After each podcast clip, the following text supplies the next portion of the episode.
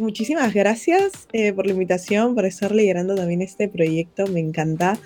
Eh, creo que va a ser como mi podcast o entrevista en general más, más personal, por lo que yo como chequeando las preguntas, así que vamos con todo.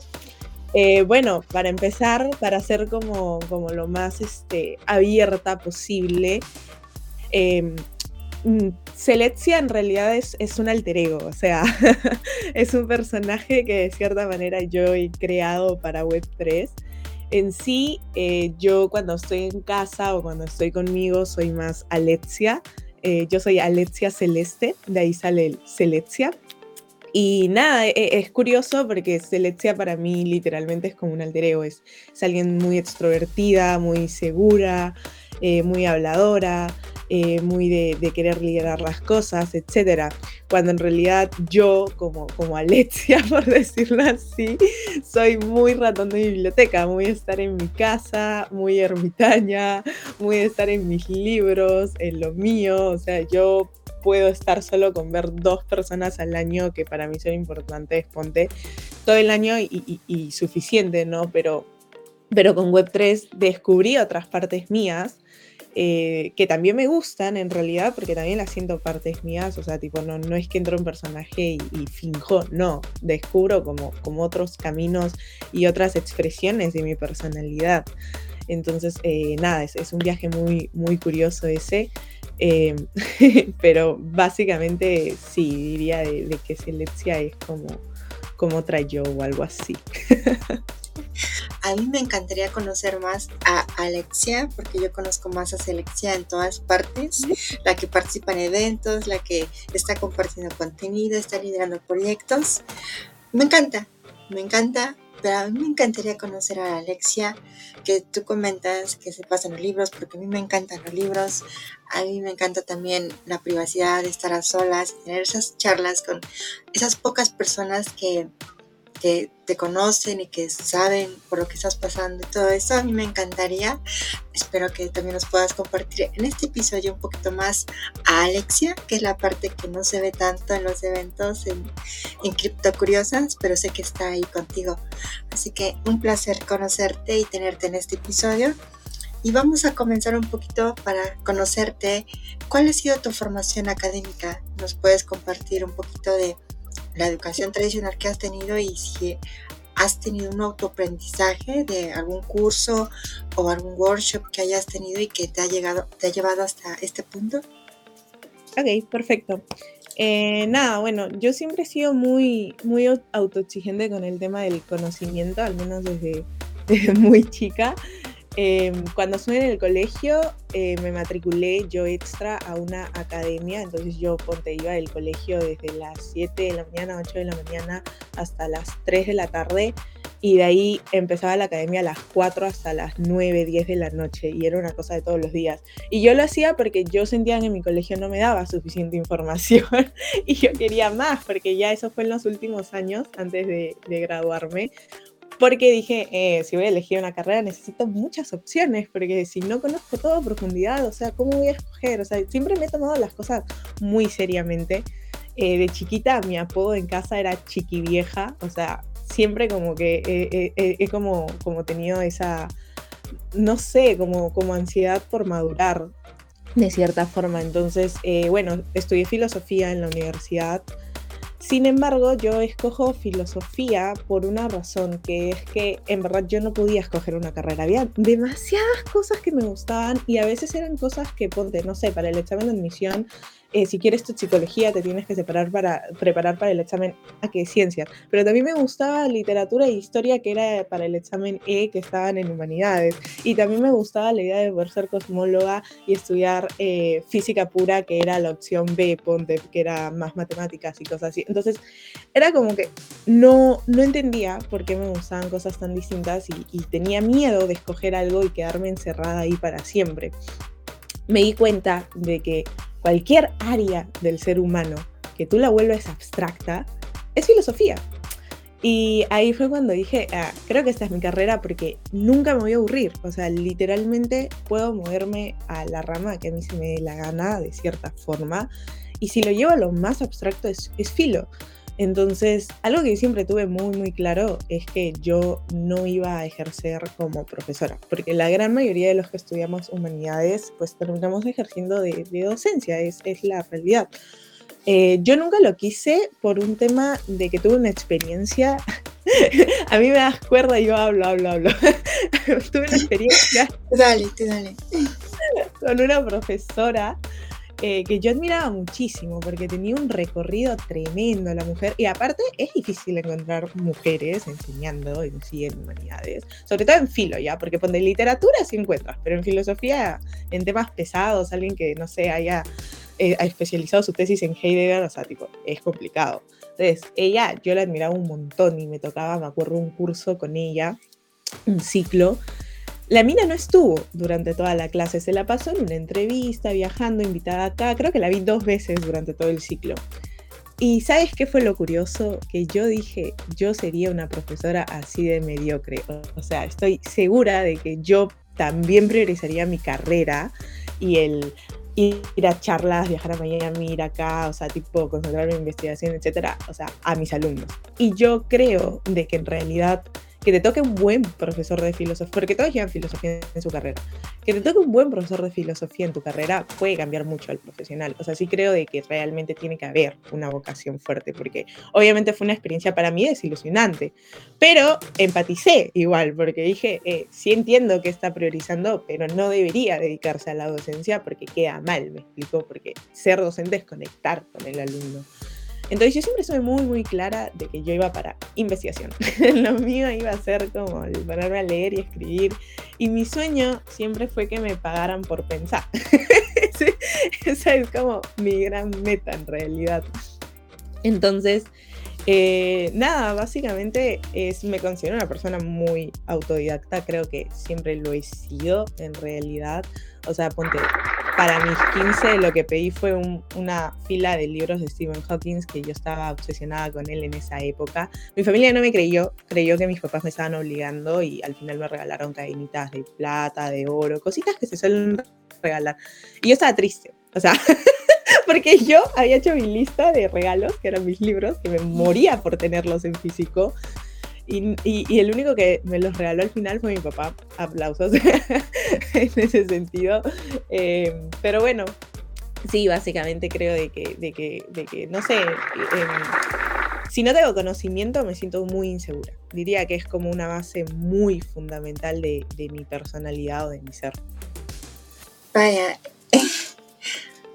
muchas, muchos temas de, que nos compartiste, la verdad es que los comparto bastante. Esa parte de no saber a qué dedicarte porque te gustan muchas áreas y no quisieras encasillarte en una sola porque tú quisieras explorar más cosas, es algo que a, a mí me suena bastante porque te pueden gustar áreas completamente distintas, inclusive que pueden parecer opuestas, ¿no? En ese caso, yo estudié en la parte de ingeniería en sistemas, pero, pero me encantaba lo que es mecatrónica, que es algo parecido, que igual y podría complementar lo que estudié, pero también me gustaba la parte de, de terapia física, por ejemplo, algo físico, hacer algo con las manos, porque era buena, por ejemplo, en eso. Y otras áreas de otras carreras que medicina me llamaba muchísimo la atención y tal vez ahora lo veo en el, hacia atrás y digo, tal vez hubiera sido buen, una buena doctora este, o enfermera, tal vez. Pero el área que elegí también es algo parecido a lo que tú comentas, porque yo a través de esta área puedo explorar muchas áreas, o sea, no te puedes cerrar a una sola, ¿no? Porque es verdad que tenemos muchos talentos y si te encasillas en uno solo, pues el potencial que tienes para aportar en otras áreas, pues no lo aprovechas, ¿no? Entonces, también lo veo así. Es muy curioso esto, que me gusta que el trabajo esté evolucionando hacia eso, ¿sabes?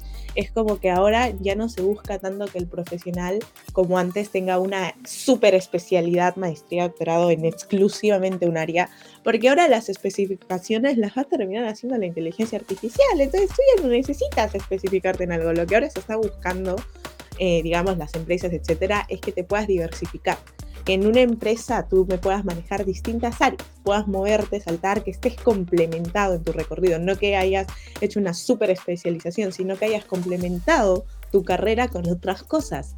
Entonces, me gusta mucho a, lo que está yendo. para mí tiene más sentido, más lógica en realidad, que limitarnos como ser humano a decir, eh, te representa un área, te representa un tema y tienes que quedarte ahí. Si ya lo escogiste y hiciste la carrera, ya fuiste, porque ahora tienes que estudiar la especialización y la maestría y, etcétera, y tiene que ser basado, digamos, parte de esa base, ¿no? Entonces, ahora ya no están así. Y Web3 también es una locura, porque es como, bueno, no importa tanto que estudiaste, importa que, en qué eres bueno y, y, eres bueno en lo que te gusta. O sea, porque ponte, eso, eso para mí fue fundamental a la, a la hora de escoger la carrera, porque obvio, escoger filosofía en Latinoamérica es como, eh, güey, a ti no te gusta comer. O sea, era la típica que me decían. Y yo al principio ni siquiera captaba el chiste porque soy muy mala para captar chistes. Entonces no lo entendía. Pero, pero luego como que ya fui comprendiendo hacia qué iba. La cuestión es de que, de que no, o sea... No sé, no sé, continuemos con la segunda pregunta, porque yo sigo hablando y, me explayo demasiado. No, me encanta, me encanta que la conversación se vea así de manera fluida. Es cierto, eh, lo que es el futuro del trabajo va hacia lo, es, lo interdisciplinario, ¿no? Que puedas combinar varias áreas y eso te hace más una persona más original que pueda aportar un valor muy distinto, ¿no? A lo que se hacía anteriormente. Entonces, eso concuerdo bastante, es algo eh, que se está dando y que tenemos que irnos preparando para ese futuro, ¿no? En el cual la inteligencia artificial va a estar ahí haciendo el trabajo que eh, más monótono que solían hacer muchas personas, pero ahora pues te exige un poquito más, ¿no? Más de creatividad, más de, ser interdisciplinaria en muchas áreas. Así que concuerdo bastante eh, ahora que ya nos comentaste un poquito de, tu experiencia académica, nos gustaría que nos compartieras cuál ha sido tu experiencia laboral antes de llegar a la Web 3. Eh, mi experiencia laboral es media larga igual. Em, yo empiezo a laburar un toque chica, diría que, o sea, bueno, digamos, vamos a ponerle que, tenía 13 años más o menos. Em, yo vivía en Bolivia, y me di cuenta, o sea, eso, vi una oportunidad de negocio, porque a mí me gustan mucho los dulces peruanos que vendían acá y pues en Bolivia no habían. Entonces yo le comencé a pedir a mi mamá que me compre acá como, como dulces industrializados que hay, que son buenazos, para llevarlos y comenzarlos a vender allá. Ahora, mi madre, eh, para incentivarme, ese, porque yo antes de eso hice cosas un poco más básicas, ¿no? Lo que todo niño hace, vende pulseras, cosas así. Pero eso fue como lo más formal, ¿por qué? Porque, eh, bueno, mi mamá primero me apoyó, o sea, tipo, me compró todos los dulces, obviamente ya no me cobró nada cuando yo tuve ganancias, por eso pude seguir comprando. Em, los comencé a vender a los compañeros. Me fue tan bien que terminé vendiéndolo en el kiosco del colegio y luego terminé vendiéndolo en kioscos de otro, un par de colegios que estaban ahí cerca. Entonces fue un éxito al final e, e, ese, ese primer negocito. Luego, a los 14, eh, trabajé como, como anfitriona, de cierta forma, impulsadora, es el nombre. Esas chicas que están en el supermercado o en el mercado, que están con su polito, su malla, taquitos, y te ofrecen papitas o cosas así, ya. Esa era mi chamba, básicamente. Ahí estuve como dos años, más o menos. Luego volví para, o tres años creo. Luego volví para acá, para Perú. Eh, y bueno, acá en Perú eh, sí me obsesioné mucho con el estudio. Acá en Perú las cosas son muy diferentes en cuanto a la vida, todo es muy rápido, no tienes tiempo para nada, todo el mundo se explota bastante en el tema del trabajo. Entonces, eh, nada, ahí es cuando esos años que te digo que estuve todo el tiempo estudiando, que iba desde la mañana hasta la noche. Luego el siguiente año me tomé un año sabático para meterme a academias más especializadas. Igual salí de mi casa a las 7 o 5, creo, porque era lejísimos. Y volvía como a las 10, 11 de la noche. O sea, tipo, sí. Eh, hubo un año que me quedé netamente solo a estudiar. Cuando yo inicié la universidad, eh, comienzo. Ah, no, mentira, mentira Mentira, sí trabajaba. ¿Sabes qué hacía? Me acabo de acordar. En el colegio yo te hacía las pruebas, las tareas, em, como que comencé a vender conocimiento. yo te hacía como la práctica, etcétera, y como que te cobraba. Y de ahí sale mi negocio en la universidad, comienzo a hacer eso. Y ya en pandemia se formaliza un montón. o sea, no, no se bueno, sí se formaliza porque había una página que era como para docentes, entonces yo fingía ser docente de, filo y lo que hacía era que te daba el parcial y el final.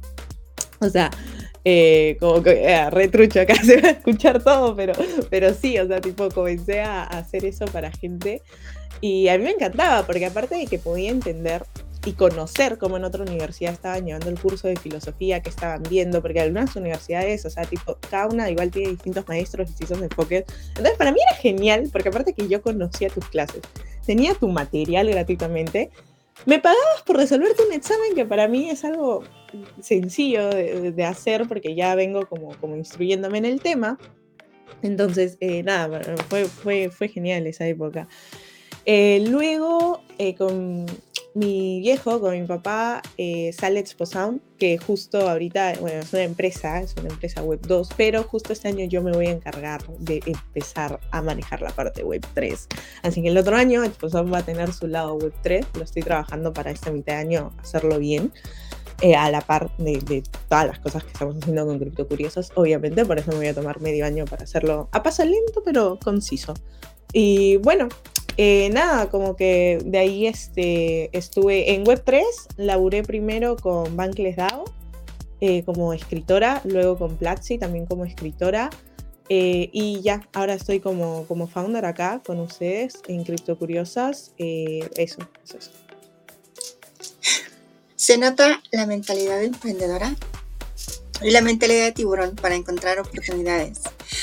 Es algo muy curioso porque aunque a ti aparentemente se te dan este tema de emprendimientos, de buscar esas ideas, la verdad es que no es tan común.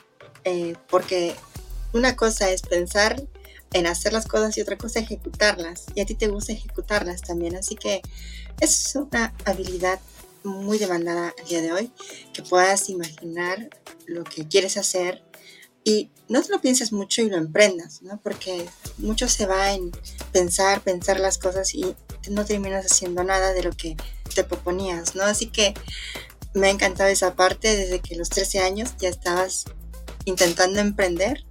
Es algo de reconocer de verdad, así que ahora entendemos un poquito más a, a dónde te ha traído esto de la Web3 y hacia dónde vamos. Genial, genial. Ahora, como ya nos comentaste también tu llegada a Web3, me gustaría que nos compartieras cómo ha sido tu rol en Cripto Curiosas cuando ya te uniste a la comunidad y tu rol actual. Ok. Eh, yo al principio con Cripto Curiosas, su primer año, eh, diría que, que, quienes así fueron la cabeza, que daban así el 100% para cranear todo, eh, en gran parte fueron como Chris y Kiara, o sea, tipo, eh, también estaba Maisha, pero, pero sí, o sea, Chris no ha parado hasta ahorita. Es la única de todas que he estado desde el primer día hasta ahorita. Tipo, todas la respetamos mucho por esa razón. Es bien, bien trabajadora mi pana. Y nada, este, que ha hecho cosas increíbles, o sea, nos ha hecho las bases, cimientos de todo cuando no teníamos nada, tipo, ah, aparte la página web, Dios, tú sabes lo que me ha enchuleado a mí esta página web en Argentina, todo el mundo me decía, ¿quién te hizo tu página web? ¿Cómo han invertido para tener tan buena página web? Y yo era como, ah, no, una de nuestras co-founders lo hizo. Ella se ha amanecido un tiempazo para hacerlo, pero realmente, wow, o sea, wow. Y, y no solo la página web, ha hecho un montón de cosas, o sea, eh, yo el primer año estuve solo de partnerships y networking. O sea, yo estaba en Bankless, luego estuve en Platzi, eh, porque Criptocuriosas nace en agosto, yo en esa época estaba en Bankless, y luego volviendo a Argentina en, el mes de agosto, a mí me cae el trabajo de Platzi. Entonces yo estaba bastante concentrada en eso, entonces eh, yo solo como que contactaba. Como, como viajaba, hablaba, conocía gente, etcétera, como que siempre delegaba y decía, ah, ya, partnership, networking, etcétera. Para enero ya como que digo, eh, basta, vamos a ponernos en full time con Curiosas porque ya toca, las chicas también comenzaron a tener otras oportunidades, o sea, Chris con Ciclata, eh, Kiara con Ikipu, entonces dije, eh, bueno, lo justo es que yo también como que ponga lo mío y me ponga a laburar fuerte. Entonces, eh, primero fue curioso porque yo no las conocía tanto a ustedes, o sea, yo había estado detrás de Curiosas, o sea, o sea, ponte, fui la primera entrevistada para el Space, porque medio que en, en, ese momento como que mi nombre sonaba un, poco porque era filosofito y fue como, ya, aprovechamos el FOMO y fui como la primera invitada. Pero luego fue, fue como que yo no las ubicaba en realidad, yo no conversaba en la comunidad, no estaba nada activa. Ahora, cosa curiosa, para mí siempre ha sido un poco complicado interactuar con mujeres, o sea, yo tengo como un trauma ahí mío, claramente, Pero eh, nada, como que eh, sí es trauma, porque en mi crecimiento como que siempre he tenido más conflicto con, con mujeres que, que, en realidad con hombres. O sea, entonces eh, para mí era, era, era, como un reto, o sea, era, me intimidaba, me, me sentía miedo de que, me, o sea, es gracioso porque es un espacio seguro, pero mi experiencia sí fue así. Yo lo conversé con Chris, me acuerdo, una noche. Porque ella me dijo, no seas tan activa, que no sé qué, y yo me abrí y le dije, no, mira, la verdad, he pasado por muchas cosas en distintas partes de mi vida que me han llevado a que ahorita yo tenga con ese trauma, que sé que es muy inverso, muy contrario al de la mayoría, pero yo me siento de esa forma. Y Chris fue muy linda, ese día se lo contó como a Kiara, eh, como que me hicieron llorar, me acuerdo, porque estábamos tomando vino y todo, y como que Chris, nunca emocional ella, pero se abrió bastante. Eh, la cuestión es de que yo lo que dije fue, hay que traer nuevas embajadoras. O sea, tipo, escójanme un cortín, chicas que, que ustedes sepan que, que, digamos, están trabajando, que les gusta la misión, etcétera. Ahí fue cuando vos pasaste el cortín junto con Rose, junto con Giz. Y dijimos, hay que traer nuevas embajadoras. Y yo les pedí y les dije, déjenme a mí encargarme de la campaña de embajadoras porque yo quiero conectar con las chicas, quiero aprender a hacerlo. Entonces eh, yo llevé toda la campaña, yo seleccioné a las embajadoras, leí currículum por currículum, propuesta por propuesta, eh, hablé con ellas, las instruí, las onboardé y hasta ahorita como que de cierta manera ahí ando tratando de liderar los equipos. Eh, en el proceso como que fui, fui conversando con ustedes, al principio yo no era activa en la comunidad, se me hacía muy complicado, Cris ahí me decía, tienes que hablar, tienes que saludar, al menos por GM, y a mí me daba miedo genuinamente, yo no sabía muy bien cómo hacerlo, cómo manejarlo, pero luego me di cuenta que en realidad, eh, eh, no sé, o sea, tipo, eh, estaba saliendo ahí, se, ya, ya, ya se había como formado Selexia para ese momento. Porque al principio, no, sí, desde el principio me puse como Selexia, pero fue un proceso como, como, como ir descubriendo quién era este personaje. Entonces en ese momento como que dije, ah, bueno, vamos a darle como, como con todo. y nada, como que se, se fue dando, fui conversando con ustedes. Me acuerdo muy bien el día que para mí o sea, porque yo tengo hitos muy marcados en mi vida que siempre recuerdo. Y sí me acuerdo el día que para mí Cripto Curiosas cambió mi vida y sentí muchas emociones y mucho amor. O sea, amor que nunca había sentido hacia un proyecto que yo estaba haciendo. Porque siempre lo veo como es trabajo. Y yo soy muy seria con temas de trabajo y muy racional. Pero sí, sí recuerdo el día que fue un meet que tuvimos nosotras que fue cero de trabajo y muy personal muy emocional. Muchas chicas se abrieron con temas muy privados, etc. Y en ese momento yo me di cuenta del impacto que estábamos haciendo. Me acuerdo que salí y abracé a mi mamá y le dije, mamá, hoy entiendo con emociones qué es lo que estamos haciendo y cómo realmente estamos cambiando las cosas. Y me encanta, me encanta porque hoy empiezo como a sentir esto con, con demasiado amor y demasiadas emociones que, que para mí es, es, es, hermoso y es nuevo. O sea, es muy, muy nuevo para mí.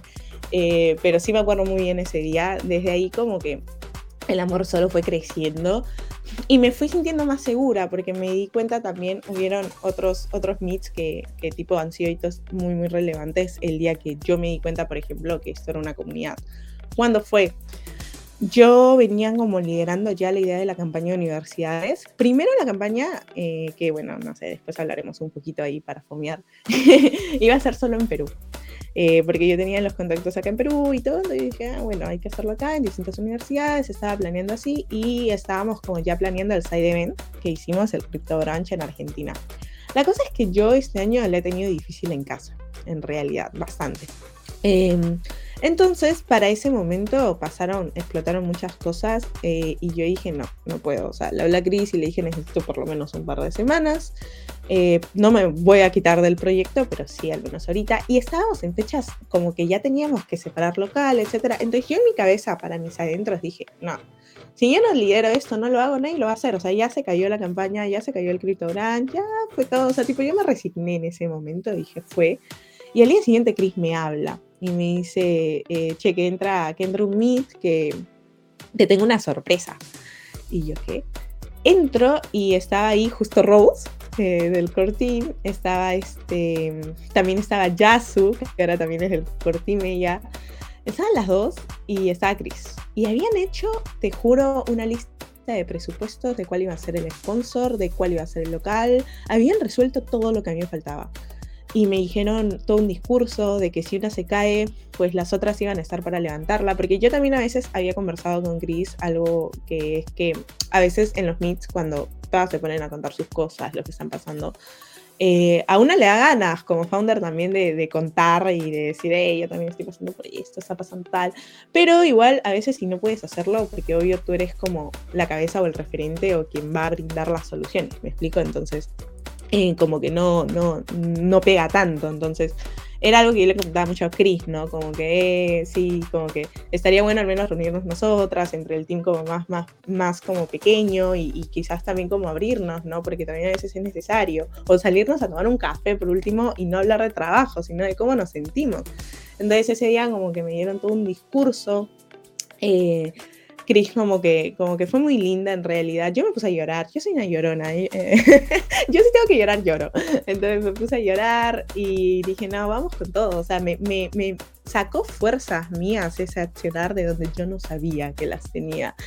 Y salió el Crypto Brunch precioso, de ahí como que salió la idea de expandir la campaña universitaria a siete países de Latinoamérica, o sea, tipo, eh, no, es una locura esto realmente. Totalmente, es algo maravilloso eh, que existe esa colaboración. Eh, es algo muy bonito, la verdad, y que se ve o se refleja en cómo ha ido creciendo la comunidad, cómo ha obtenido más visibilidad, ¿no? Así que es muy bonito poder contar con personas maravillosas en el core team, tener, tenerlas ustedes como fundadoras del, proyecto y, poder liderar eh, esto, aunque es verdad que siempre tenemos la idea de que un líder tiene que ser una persona fuerte, comprometida, empática.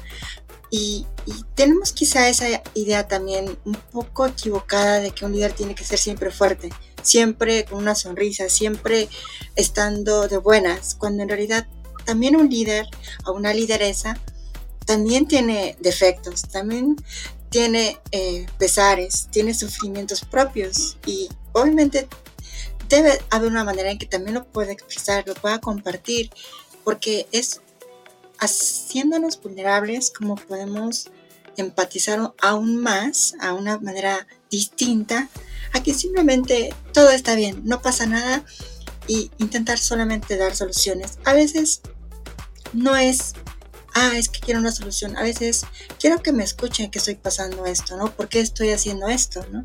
Es que te entiendan un poco más. Y siento que eso eh, hemos intentado hacer en la comunidad, que se dé ese espacio seguro para que tanto las embajadoras como parte de la comunidad puedan sentir esa seguridad de poder compartir ¿no? lo que están pasando.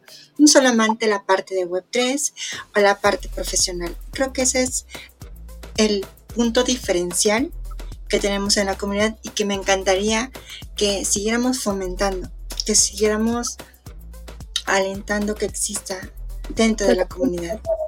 Muy, muy de acuerdo contigo. Como te digo, para mí ese día fue que yo dije, eh, esto es una comunidad, porque si yo no continúo algo, las chicas lo van a hacer.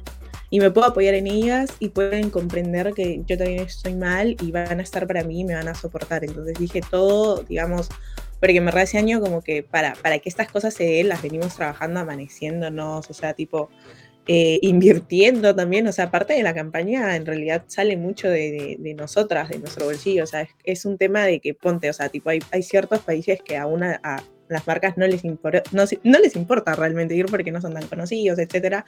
Y con Chris dijimos, no importa, o sea, tipo, ahí tenemos embajadoras, hay chicas que quieren hacer cosas, que quieren educación, hay que ir, o sea, ahí vamos la forma, o sea, ponte, eh, no sé, te quedas en la casa de una amiga o contactamos a alguien, vemos qué hacemos, cómo compramos el pasaje, tipo si te vas en bus, pero tipo, hay que hacerlo porque, porque realmente si hay esa, esas ganas, esa proactividad, tenemos que llegar como sea. Entonces, eh, sí, sí, o sea, tipo, hay, hay, hay, mucho amor en este proyecto por todas partes y eso es algo que me loquea bastante, pero me encanta. Totalmente. Bueno, en este caso, ahora pasando a la siguiente pregunta, me gustaría que nos compartieras eh, si estás colaborando también en otros proyectos también o tienes algún proyecto personal que nos pudieras compartir. Em, en sí, en realidad, sí, este año yo dije full time de Criptocuriosas y estoy full time de Criptocuriosas. Eh, pero bueno, se viene lo de, lo de Expo Sound, que, bueno, sí es como algo, algo que yo quiero llevar a Web3. Diría que es lo único en lo que estoy como alternamente viendo.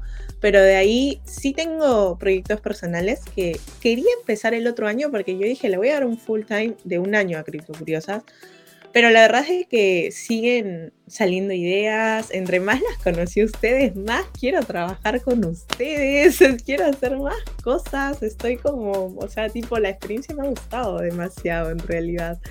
Entonces, eh, estoy pensando más bien en vez de hacerlo algo aparte, porque mi idea era como hacer algo mío aparte. Eh, abrir áreas en Criptocuriosas de estos dos temas que a mí me interesan un montón y que aún no he tenido tiempo de, de, poder como volverme referente en esto, que es eh, el tema ReFi y DeFi. O sea, a mí es mi parte de todo blockchain, todo cripto que más me apasiona, que más me mueve, que con la que más conecto. Entonces, eh, nada, como que ahí ya vengo planeando la primera parte para meterle el ReFi a, mitad de año. Entonces, aún, aún no tengo nada oficial, lo estoy planeando, estoy en eso. Así que nada, pero sí, la idea es como, como abrir eso y, alternamente con Expo básicamente, ¿no? Que sí. Genial, son áreas eh, que seguramente tendrán un impacto muy importante. Me gustaría verlo, por supuesto, y, y bueno, también ser parte de, ¿no? Estaría increíble. Me encantaría este, verlo muy, muy, muy pronto. Ahora, en la siguiente pregunta, que en este caso le hice la había formulado de una manera, pero me gustaría más, de acuerdo ya a lo que ya nos compartiste, la visión que tienes acerca de la igualdad y la equidad en Web3. ¿Tú crees que es posible? ¿Crees en ello?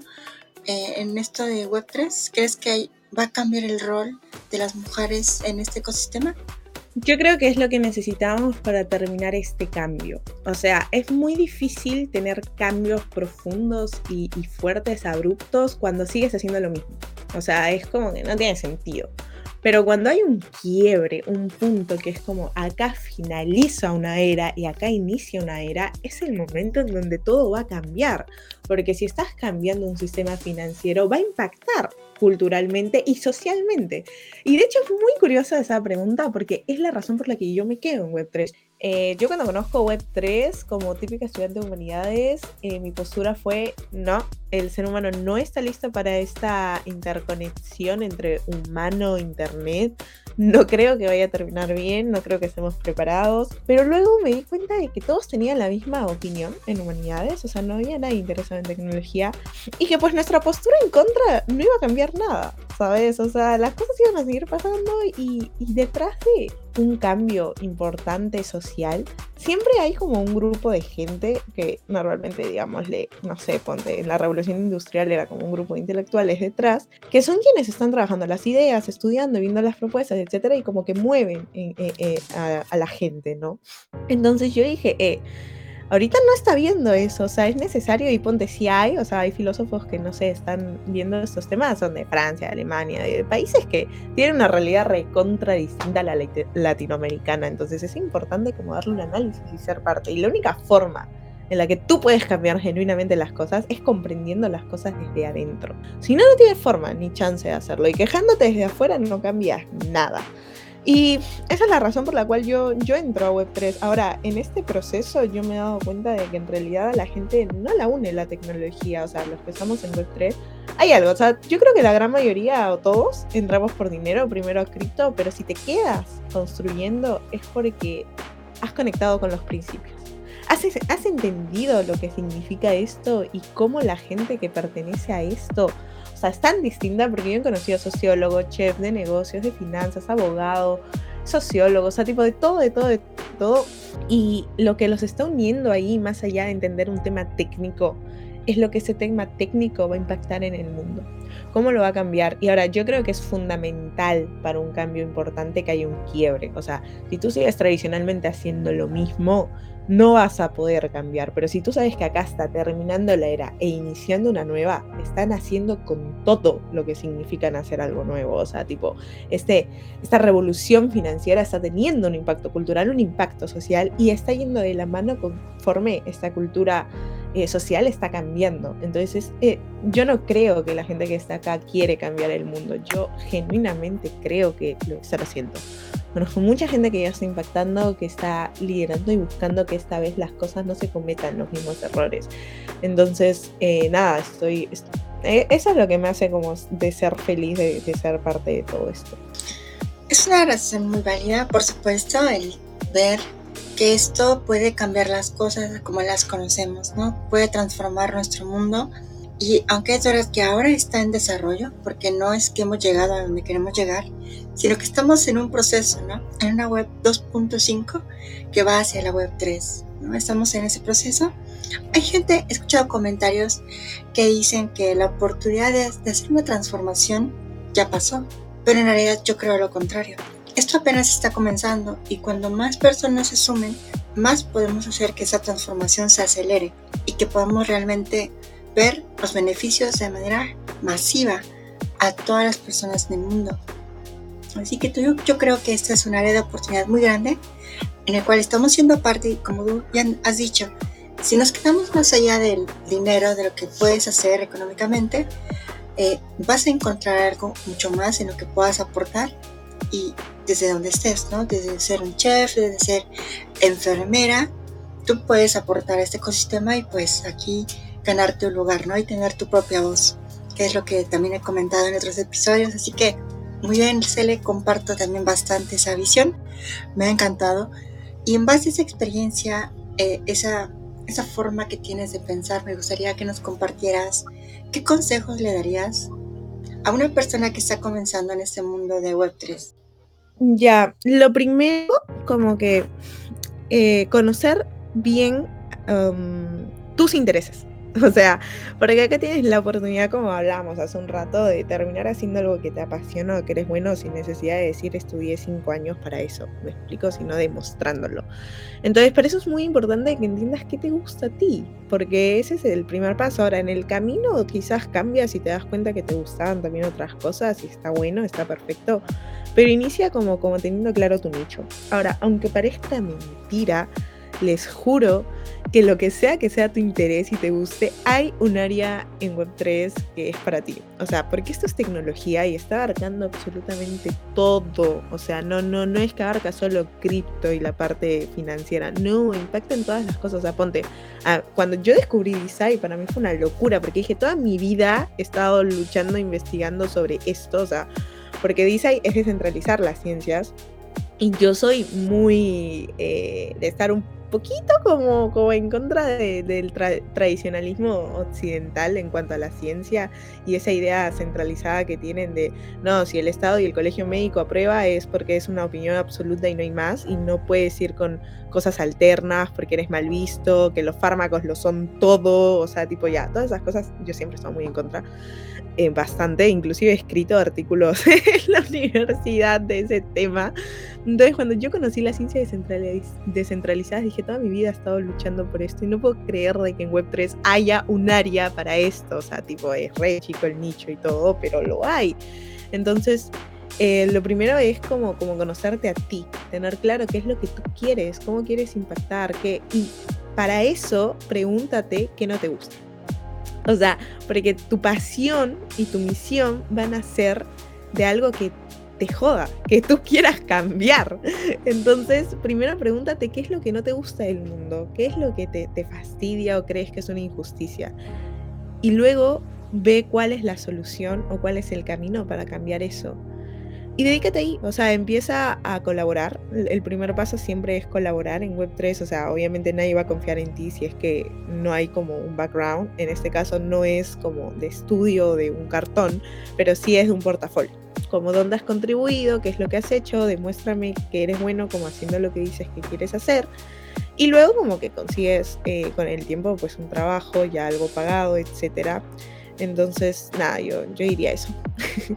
Totalmente, son muy buenos consejos. Es verdad que si no tienes claro lo que quieres hacer, es fácil perderse en este mundo de Web3. Porque, ¿sabes? Lo más llamativo son los NFTs, ¿no? Los que te dicen, es que aquí puedes ganar mucho dinero muy fácil, ¿no? o con las criptos. Ah, es que comprando esta cripto vas a ganar un montón de dinero. Tú nada más tienes que poner tanto y te vamos a dar el doble o el triple, ¿no? Es muy fácil caer cuando llegas aquí porque eso es lo que más te venden, lo que más la gente intenta promocionar porque es scam, porque es un engaño, una estafa. Pero cuando tú tienes claro lo que quieres hacer, te vas a fijar con más detalle. Ah, es que eso no es para mí. Ah, es que esto ya le pones atención distinta. Bueno, sabes qué es lo que quieres porque si tu intención es, sí, quiero ganar dinero con esto, pues también puedes eh, especializarte en el área DeFi, ¿no? Por ejemplo, que hay un área específica, ¿no?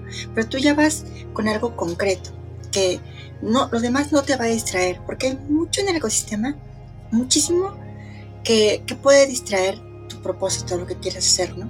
Así que unos consejos muy valiosos, la verdad, que también comparto. Y vamos a pasar a la parte más personal, esta parte que nos va a hacer conocer a Alexia realmente, así que estoy emocionada por conocer qué es lo que te apasiona y qué es aquello que te inspira cada día. Em, interesante. Ya, diría de que tengo etapas en las que estoy apasionada. No creo de que soy, o sea, tipo en mi día a día, como que me, me o sea, tengo una motivación que hace cada las cosas. Yo dependo mucho de mi rutina. o sea, tipo, soy muy rutinaria. O sea, esa es Alexia. Alexia es súper rutinaria, tipo, eh, es extrovertida, es espontánea, está como, como ahí viendo que sale el último minuto, se suma, te empila, pero Alexia en su casa es muy de depender de su rutina. Y a veces igual eh, se me nota con, con Cele, porque, por ejemplo, no sé, si tú me dices en el día, vamos a, no sé, hacer una entrevista y de ahí vamos a ir a, a, Bueno, estoy dando un ejemplo muy exacto que fue el último que me pasó en realidad en Argentina pero yo tenía como planeado hacer una entrevista y luego íbamos a ir a tomar un café solo con una persona y luego íbamos a ir a un evento a networkear. La cosa es que a ese café se sumó otra persona que hablaba un montonito y me cayó muy bien, muy, muy linda la persona, me encantó. Pero yo mentalmente ya me había puesto en mi cabeza que yo no iba a networkear en esa hora. O sea, tipo, antes del evento principal, yo iba a estar solo tomando un café con otra persona y súper tranqui iba a estar y iba a estar en lo mío. Entonces, que me cambiara en ese último minuto para mí fue como, ah, no, me alteras todo. O sea, tipo, no, no, o sea, soy muy, muy pegada a mi rutina. Porque hay días que realmente no me siento motivada o no siento que quiero hacer las cosas, pero tengo que hacerlo. Entonces sé que hay como un fin a largo plazo. Entonces eh, diría que es eso. En sí, ahora lo que yo diría que me mueve y está detrás de todas mis acciones va a ser lo más cursi del mundo esto, pero es el amor. yo no hago nada que no llene mi alma. Si mi alma no se siente que está explotando de amor o que está haciendo algo para dar amor, no puedo hacerlo. O sea, me aburro, lo dejo, eh, me vuelvo súper antipática y me voy. O sea, algo que yo valoro mucho es sentirme así, o sea, tipo, sentir que estoy haciendo las cosas por amor. Eh, de hecho, cosa curiosa, yo la finalidad que tengo de vida en filosofía académicamente es estudiar el amor, porque siento de que es una emoción que nos ha acompañado como especie desde nuestros inicios de sociedad hasta el día de hoy, que es una base muy importante que estudiamos muy poco cada uno tiene una experiencia muy distinta, pero igual hay cosas eh, abstractas y principios que nos unen cuando hablamos de amor. Entonces, a mí me encantaría poder estudiarlo de una forma como más metafísica. Eh, eh, ese es mi fin. Ahorita yo estoy muy metida en tech, así que no veo nada de ese tema de investigación, pero lo que a mí me gustaría hacer o mi contribución a la sociedad como filósofa, me gustaría que fuera por ese tema, porque es la base de, de mi día a día, de mis acciones, de todo. Esa es una gran motivación el amor, porque al final, si lo ves, eh, también es parte de lo que tú decías al principio, es una base que está en todas partes, ¿no? Es algo muy curioso y algo maravilloso y algo que es difícil de definir, ¿no? Entonces, tiene su misterio. Me encanta, ojalá podamos conocer también más adelante, espero también en no mucho tiempo, eh, algún trabajo tuyo respecto al tema del amor, que ya viéndolo de la parte más, intentando ser objetivos, no sé si sea posible, pero yo creo que de la parte metafísica que tú quieres estudiar, pues sería muy genial poder conocer más de ese tema. Así que muy bien ahí, con esa, esa pasión. Y nos gustaría también que nos compartieras, ya nos compartiste un poquito, pero que nos compartieras más esas, esos pasatiempos o actividades favoritas que, tienes.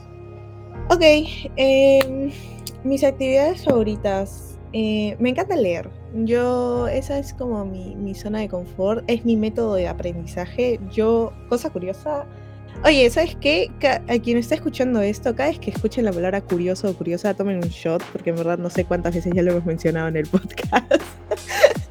Pero algo, algo este, Ah, disocié, ¿qué te estaba diciendo? Ah, ya, me encanta leer.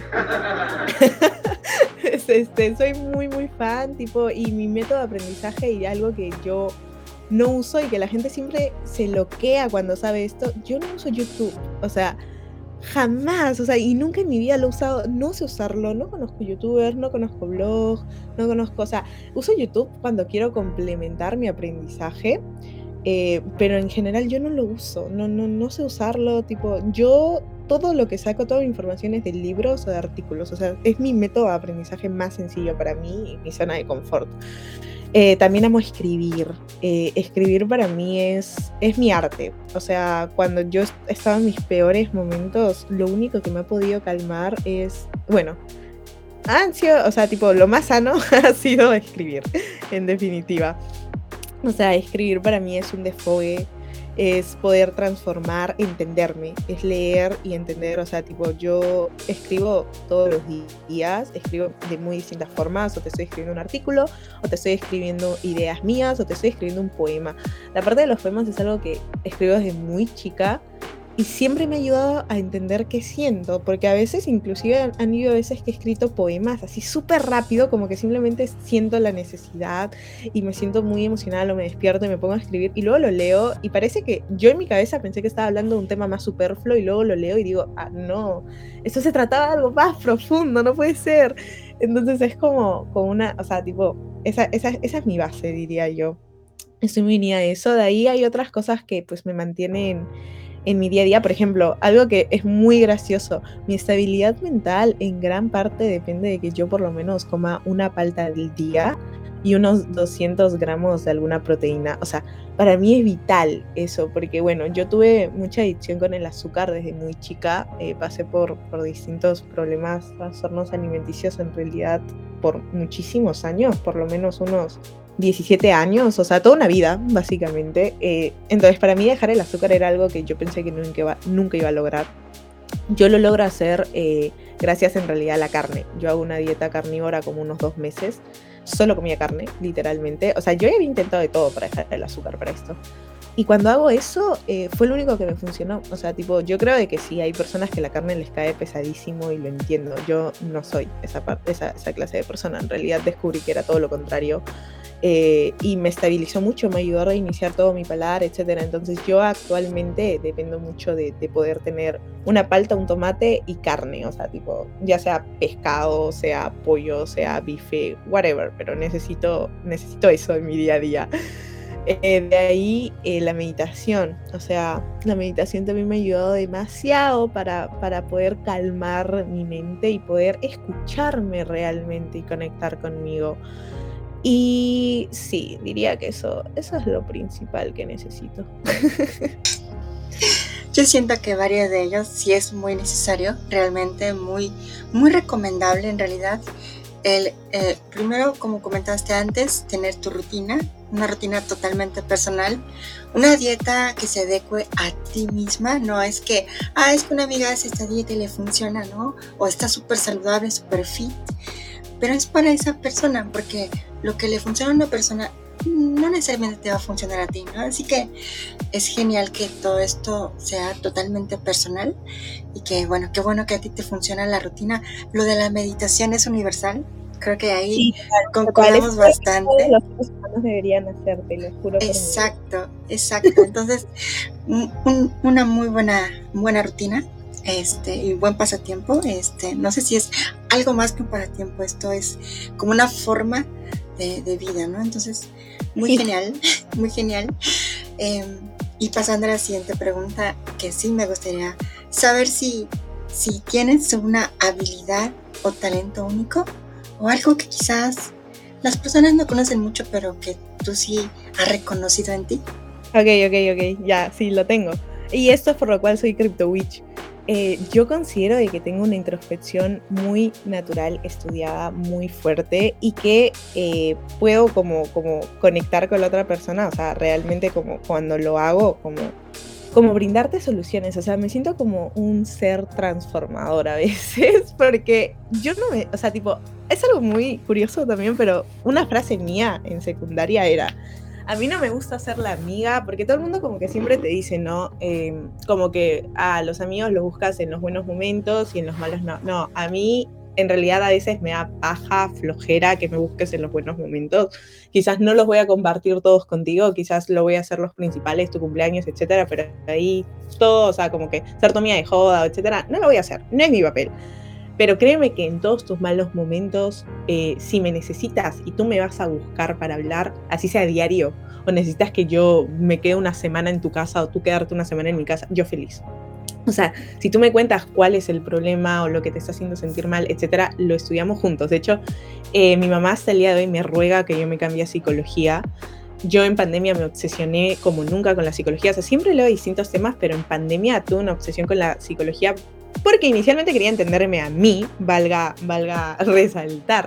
Pero en ese proceso de leer libros, eh, ponerme como, bien comprometida con, el tema de, esta área, dije, bueno, vamos a ponerlo en práctica. Como que tengo un cuaderno, de hecho, que es un cuaderno que nadie puede abrir porque ahí está los, entre comillas, expedientes de personas muy cercanas a mí que dije, bueno, te invito a un cafecito, ven a mi casa y hay que conversar. O sea, bueno, cuando previamente la persona me decía que estaba mal, que estaba así, que no podía, yo le decía, ven, tómate un cafecito en mi casa.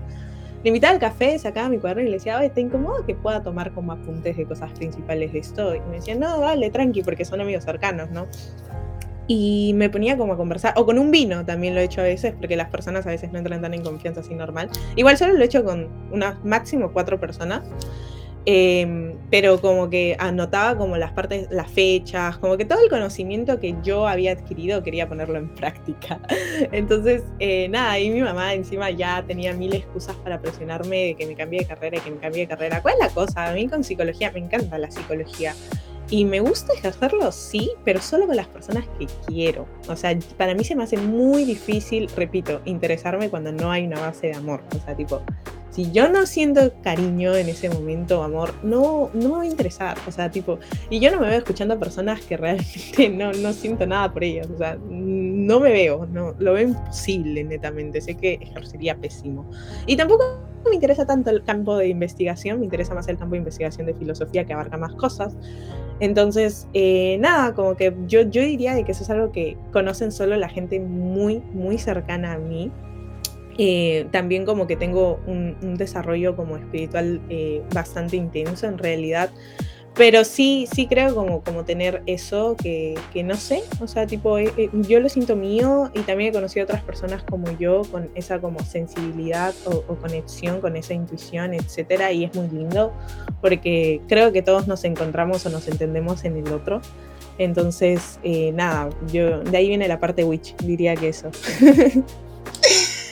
todo tiene sentido. Ahora todo tiene sentido, así que genial conocer esa parte. Sí eh, se puede considerar como un talento único, poco común en realidad, porque lo que más falta hoy es también una empatía entre las personas. Y tú tener esta parte de empatía, pero también esta parte de saber conectar con las personas eh, y tener esa selectividad también, porque es muy importante para no abrumarte, porque todo esto que está pasando, que le está pasando a muchas personas, te abruma. ¿no? Es como llenarte demasiada información de externa que, bueno, que si no sabes seleccionar también, ¿no? Te puede afectar, Y creo que la forma en que tú lo abordas hace justo que eso no pase. Así que me parece una muy gran habilidad la que, la que tienes. ¿Cuál es el logro del que más te sientes orgullosa? Por favor. Ok, eh, creo que bueno, voy a decir lo primero que se me vino a la cabeza ya. Eh, no sé si es en realidad el más importante o relevante, quizás en esta época de mi vida para mí lo es, pero haber podido eh, superar todos esos trastornos alimenticios que te digo que me acompañaron desde, no sé, los 8 o 9 años em, hasta casi los 20, para mí ha sido como, como ahorita, o sea, ver como que en estos 2, 3 años he podido como, como cambiar eso yo, o sea, significa mucho para mí porque yo pensé que nunca iba a poder. O sea, en verdad yo pensé que ya era como, como que estaba destinada a eso, me sentía esclava del azúcar, o sea, tipo, había intentado de todo, he sido vegetariana, he hecho dieta keto, o sea, tipo ejercicio, qué tal, o sea, tipo de todo, de todo, pero no podía dejar, o sea, yo te comía algo industrializado cada dos, tres horas al día. Es más, yo he llegado a robar en mi casa, tipo a mi papá, etcétera, para poder comprarme algo dulce. ¿Me explico? O sea, literalmente yo sí, para mí era una adicción eso. Y cuando dejé el azúcar, para mí tuve un síndrome de abstinencia horrible.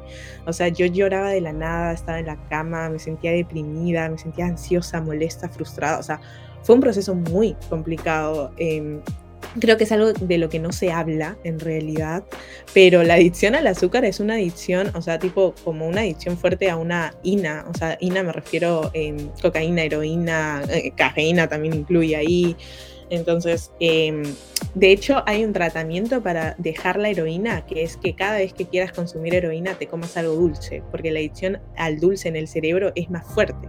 O sea, es, es, es muy, muy locazo, pero nadie habla de eso. O sea, tipo el producto industrializado, el producto que actualmente nos venden en las tiendas y etcétera, toda esa sobreestimulación que hay en el paladar no estamos hechos para eso y no es sana y nos desarrolla un montón de dependencia y, un montón de gente tiene adicción al azúcar, creo que la gran mayoría, y no eres consciente de lo fuerte que está impactando eso. ¿Por qué? Porque ahí vamos de nuevo con DISA y con la ciencia descentralizada, porque el colegio médico y el Estado lo aprueba y dice sí, se puede vender legalmente y porque no es ilegal como una droga, tú dices, ah, entonces esto es mejor.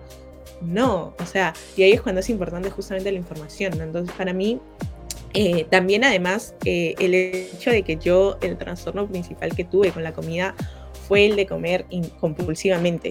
Y para mí aceptar que yo tenía un trastorno alimenticio fue difícil por el mismo hecho de que yo no me identificaba con alguien anoréxica o, bulímica, o bulímica. ¿Me explicó? O sea, para mí era como, no, yo no, no. Y, nadie visibiliza la parte de, comer compulsivamente. O sea, es como que trastorno alimenticio piensas en anorexia y bulimia. Entonces, para mí fue muchos años en la adolescencia, sobre todo en el colegio, que yo nunca me identifiqué porque decía, no soy. Al contrario, no. Eh, fue con una serie de Debbie Ryan que se llama Insaciable. Y ahí es cuando te digo, uno se encuentra y se entiende en el otro. Yo me puse a llorar con esa serie, dije, soy yo, o sea, literalmente así me siento, literalmente esto me está pasando a mí, me ha pasado toda mi vida. Y, ahí me enteré que tenía un trastorno alimenticio. fue como ese fue el momento de mi vida que dije, sí, tengo que sanar esto. Y bueno, lo que sí dije cuando me di cuenta, cuando entendí el problema, y entendí que era un problema y no era algo mío, porque también lo que pasa con con esos trastornos es que te da vergüenza hablar del tema. O sea, ¿cómo le explicas a alguien que estuviste en tu cocina comiendo, llorando en el piso porque no podías parar, pero no querías comer? O sea, es un tema muy delicado y, y que, bueno, es la primera vez que yo lo estoy hablando como así en público, pero lo hago también porque si a alguien le pasa, o sea, no eres la única persona, porque en verdad te quita mucho peso darte cuenta que es un montón de gente la que está pasando por lo mismo, que el problema no eres tú y que hay soluciones, que se puede cambiar.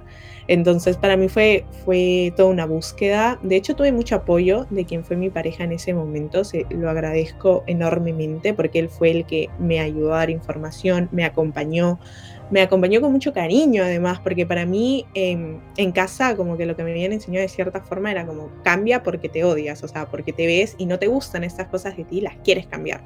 Y como que él era como, no, cambia porque te amas, porque te ves y dices, hey, amo mi cuerpo, amo mis brazos, amo esto, quiero verme mejor, quiero sentirme mejor. Entonces cambia por eso. Entonces me, cambió mucho la mentalidad para empezar y también me da un montón de información. Él fue el que de hecho, él también es un personaje importante porque él también me trae a cripto. Él es la primera persona que me muestra a todo el mundo de Web3.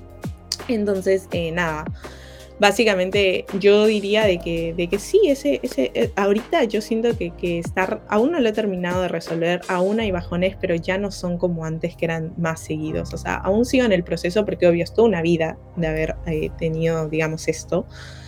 Em, y ahorita voy unos... Yo pensaba que a los seis meses ya lo iba a solucionar, toda ingenua.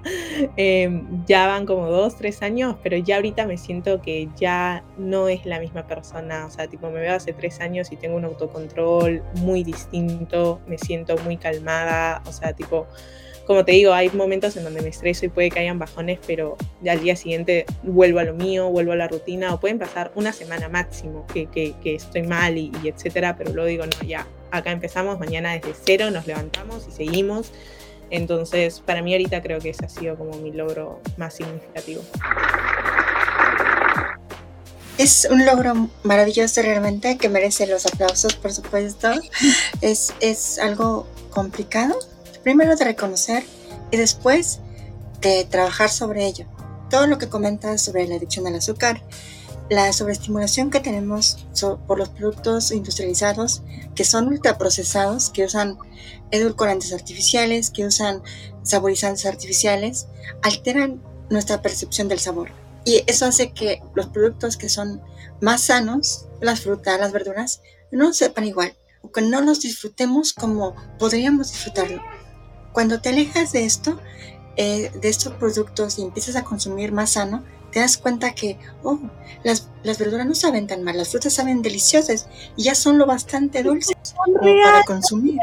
porque yo cuando hice, te digo, ese periodo de, de, de, solo comer carne como dos meses, me reseteó todo el paladar y comencé a comer las cosas nuevamente. O sea, yo no te comía frutas, yo no te comía palta. O sea, ahora como una palta diaria. Yo odiaba la palta, o sea, odiaba un montón de cosas, no las podía comer. Y cuando pasan estos dos meses y yo comienzo a volver a probar poco a poco cosas, como que primero el huevo con la paltita, con tal cosa, que la fruta, que la papaya, el mango, eran explosiones de sabores para mí. Yo decía, esto es delicioso, como nunca antes lo pude haber experimentado así, sentido así.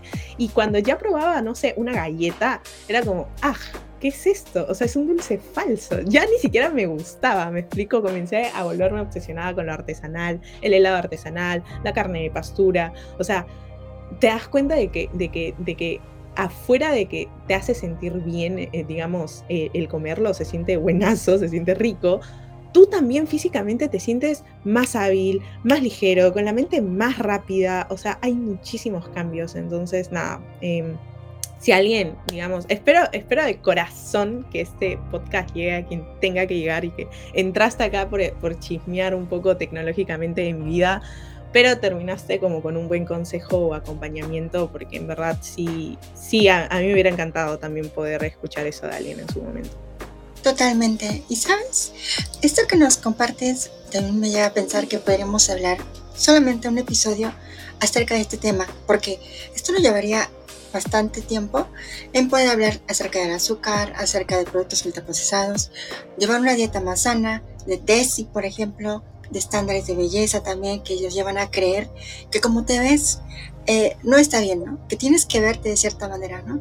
Y sobre todo la parte que comentaste, súper importante, que las personas que tienen problemas con su alimentación también son víctimas del sistema de que no solamente es tu responsabilidad de que, ah, es que come más sano, ¿no? No, es que allá afuera, ¿dónde están los productos sanos? ¿Dónde está la oferta? ¿no? Exacto. Donde todos están vendiendo que el pan que ya está más rico, que tiene menos azúcar, que con esto te vas a ver bien, etcétera, ¿no? Entonces, es un tema muy, muy importante que podríamos abordar más adelante, si estás de acuerdo también. Estás súper invitada para que hablemos de esto que llegue a más personas que pudieran estar pasando por esta situación. Por lo cual, este, pasamos a esta parte también un poquito más filosófica, eh, que es la parte de imaginarte que vas eh, a naufragar y de pronto llegas a una isla desierta, ya conoces cómo es la experiencia, y que bueno, afortunadamente en esa isla tienes de comer, tienes tus problemas de alimentación y vivienda resueltas. Okay. ¿Qué es lo que te llevarías para poder sobrevivir en esa isla? Internet. Tres cosas, por favor. Ah, ya, yo, yo ya contesté, ¿no? Todo lo que necesito. Internet. O sea, tipo, mi idea, mi idea de vida es estar alejada en una como casa, o sea, tipo, en, no cabaña, sino casa, porque si em, me gusta esa idea, en un campo, solo con mi familia, o sea, yo solo, yo a partir de los 35 años lo que espero, eh, o quizás un poquito antes, no sé si se dan las cosas, es tener una pareja o por último, si no tengo una pareja, porque igual sí, eh, a mí me apasiona mucho la idea de tener hijos, o sea, eh, es algo que yo quiero, pero no necesariamente yo, o sea, tipo quedarme embarazada, o sea, si se da así con, con alguien que me acompañe, chévere, pero si estoy sola con esa edad, yo sí ya la tengo clara, adoptaría.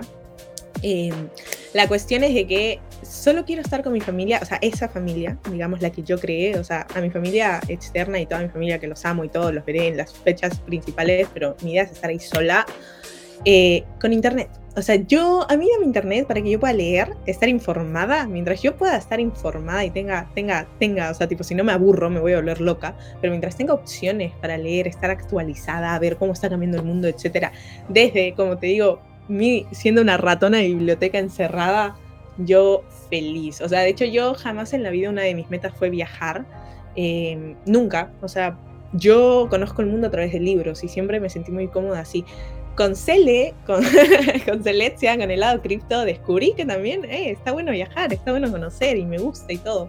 Pero sí, como que más, más internamente mi esencia es bien, bien ratona de biblioteca. Entonces yo con internet, dame internet satelital, ya estoy suficiente. y te sobran muchos otros elementos, únicamente internet, quizás un aparato para conectarte a internet. Es todo. te sobran. Ya me conecto, conecto al internet, ya tenemos uno. Genial. Vale, genial. Bueno, pues, ya que no nos compartiste en específico un libro que te llevarías a esa isla, por favor compártenos tu libro favorito, tu película favorita. Muchos días, muchos maestros. Qué tremendo libro, me cambió la espiritualidad, me ayudó a entenderla, eh, o sea, tipo, me hizo conectar. Creo que más allá de que, digamos, lo creas o no lo creas, eh, si de verdad quieres conectar, hay mucho aprendizaje. Es algo así como pantelarte la Biblia. Yo no creo en el Dios tradicional de, la Biblia ni nada, pero hay mucha información rica, o sea, que te da como Jesús. O sea, para mí Jesús es un personaje increíble de la humanidad. Me explico, mucha de la sabiduría que da es, es muy valiosa. Entonces, independientemente de que creas o no en Dios, igual hay conocimiento en la Biblia. Ya, lo mismo pasa con este libro para mí. O sea, independientemente de si tú deseas creer en la reencarnación o no, hay mucho aprendizaje valioso. Entonces, yo recomendaría ese libro. Una muy buena recomendación y también para hacer críticas de lo que lees, ¿no? También puedes estar de acuerdo o puedes no estar de acuerdo, pero ese debate interno es muy importante que siempre exista, así que buena recomendación. ¿Nos podrías compartir tu película y canción favoritas también? Ok, eh, mi película favorita, ahorita creo que no tengo, pero voy a decir la que fue mi película favorita toda la secundaria, que fue La Odisea del Espacio de Stanley Kubrick. No sé, me hacía sentir mucho y algo que me bloqueaba es que cada vez que veía la película, hay muy poco diálogo en la película, o sea, dura como dos horas y algo, pero entre toda la película creo que máximo hablarán unos 25 minutos, entre toda la película cortados las partes que hablan. Entonces se presta demasiado interpretación se presta demasiada interpretación, digamos, em, y cada vez que yo la volví a ver, para mí era una experiencia totalmente distinta. ¿De acuerdo? Entonces, eh, esa era, eh, ha sido mi película favorita por mucho tiempo. Mi canción favorita, a ver, em, ahorita estoy muy pegada con esa canción de María la Curandera, o sea, tipo, me encanta, aprendo un incienso, me pongo a cantar y siento que realmente estoy sanando chakras, no sé, o sea, tipo, eh, eh, eh, es más, em, me quedé hace poco en la casa de, unos amigos en Argentina y justo me dieron un incienso que era de, de salvia, creo, no me acuerdo. Eh, no, de Palo Santo era. Y yo me puse a poner mi canción y me puse a limpiar toda la casa. O sea, ahorita estoy bien pegada con esa canción, así que vamos con esa. Debo escuchar ese tema porque no lo conozco y ya me entró la curiosidad, así que por ahí lo vamos a buscar. Em, bueno, pues ya se nos está acabando un poquito el tiempo. Tan pronto se nos está llegando una hora y media con el podcast.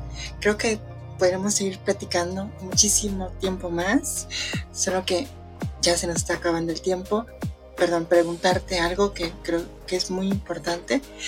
Primero, ¿cuál es ese superpoder que te gustaría tener y por qué? Primero. Ok, ok. Qué buena pregunta. Un superpoder que me gustaría tener. Creo que me gustaría poder ser omnisciente. O sea, creo que a veces eh, conecto mucho solo con mis emociones. O sea, tipo, soy una empática más racional que emocional. Y, creo que me gustaría poder sentir lo que sienten otras personas. Creo que me permitiría poder hacer mejor las cosas o mejorar como, como persona y, y sentirme más en paz y tranquila, que es lo que más busco. Poder, poder, ojalá y también pudiéramos obtenerlo, que quizás se pueda trabajar en él, quizá, no sé si se pudiera lograr, pero sería un gran, gran superpoder poder tener que, que existiera, ¿no? Al acceso de toda la humanidad, imagínate, sería genial. Genial realmente, y por eso hay que hacer un estudio del amor. Exacto, va a ser súper importante ese estudio para poder lograrlo. Genial. Eh, comento, compártenos, por favor, eh, si se viene algo contigo, algún sueño o meta que te gustaría alcanzar en un futuro. La campaña.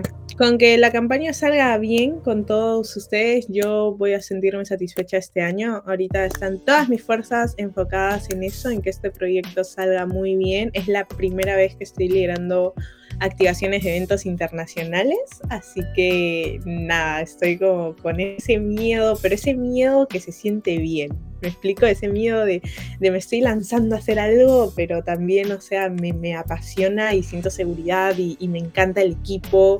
Entonces vamos con todo, pero, pero sí, ahorita como, como ese es mi sueño, o sea, lograr impactar en Latinoamérica con ustedes es lo que más quiero.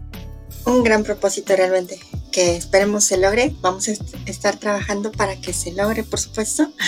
Genial.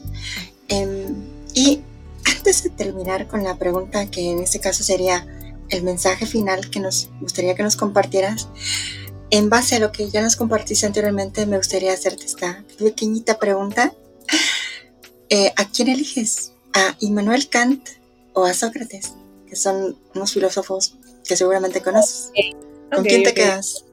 Sócrates. Fijo Sócrates porque con Kant he tenido mucho conflicto porque es muy moral. O sea, lo que pasa es que Kant tiene todas esas partes que a mí no me gustan de mí. Es como un brother que todos los días hacía lo mismo, o sea, ponte en el mercado, como que la gente ya sabía que el güey iba a estar a las 12 y 20, iba a comprar esto, iba a votar esto a tal hora, o sea, todos los días hizo lo mismo el resto de su vida, pero la parte que igual con la que sí choco es que, ponte, no sé, los imperativos categóricos que ofrece son mandamientos ya, entonces, o sea, sí entiendo, sí entiendo el punto, pero para mí es como, no sé, o sea, tipo, eh, las propuestas, o sea, tipo, eh, ojo, es picante, o sea, él es una base súper relevante, sus aportes son inigualables, pero si me lo vas a poner contra Sócrates, o sea, Sócrates, em, no sé, hay, hay, un cariño distinto, hay un macheo, o sea, ponte, yo hasta el día de hoy siento de que aplico, y toda mi vida siempre he aplicado mucho la mayéutica sin darme cuenta, el método socrático, que es que todas las personas, tú confías, tú partes de que todas las personas tienen conocimiento. Entonces tú no tienes que enseñarle algo a la otra persona. Tú tienes que a través de preguntas llevar a que esa persona propia y sola llegue al conocimiento. Para mí eso siempre tuvo sentido de una forma, o sea, tipo antes de conocerlo, que, que era una idea de Sócrates, porque decía, si tú le dices algo a una persona por una cuestión psicológica, no va a impactar igual que que tú lleves a esa persona a que ella se dé cuenta de eso mismo. Si ella misma se da cuenta con sus pensamientos y sus patrones y etcétera, el impacto es distinto. Entonces, no, y fuera de eso, como que eh, Sócrates como que es, alguien que, inicia, que, se, que, vivía muy libre. O sea, me gusta más su vibra, diría yo. Entonces, em, pero en aportes eh, son distintos, aportan cosas distintas a la filosofía, ramas distintas igual. Entonces se complementan, eh, pero si tengo que escoger a uno, macheo definitivamente más con Sócrates. Además, yo creo que en TP ¿vale? Que es este, de estas 16 personalidades, yo soy NTP. La vez pasada vi un meme que decía que Sócrates era NTP. ya, ya, ¿qué más conexión quieres? Sí, definitivamente hay, hay una conexión, ¿eh? sin duda alguna.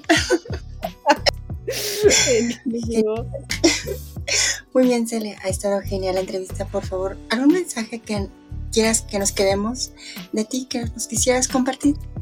Eh, Sí, sea, diversifiquen su personalidad. O sea, el mundo te enseña y te cría como para que escojas algo y te quedes ahí, seas eso toda tu vida. No, diversifícate, sé una persona multidisciplinaria, apasionate por distintas cosas, conócete en distintos ambientes, porque realmente en realidad somos nada y por tanto somos todo. Puede serlo todo. Entonces experimenta, aprovecha esta vida para jugar, para conocerte, entrar en papeles, atreverte. Y si te equivocas, te equivocaste. O sea, tipo, ¿cómo vas a aprender si no te equivocas? Es necesario. Si no te estás equivocando algo, estás haciendo mal.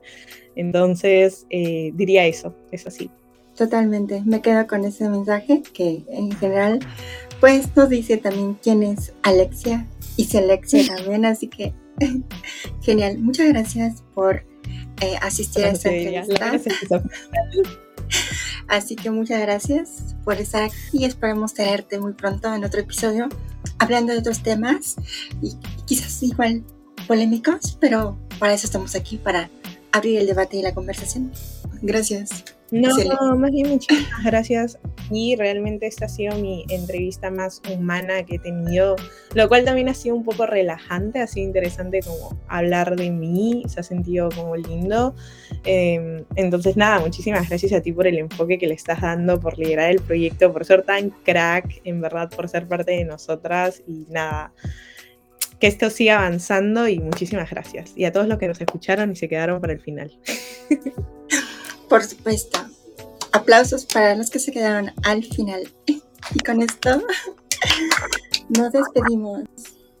Bye bye.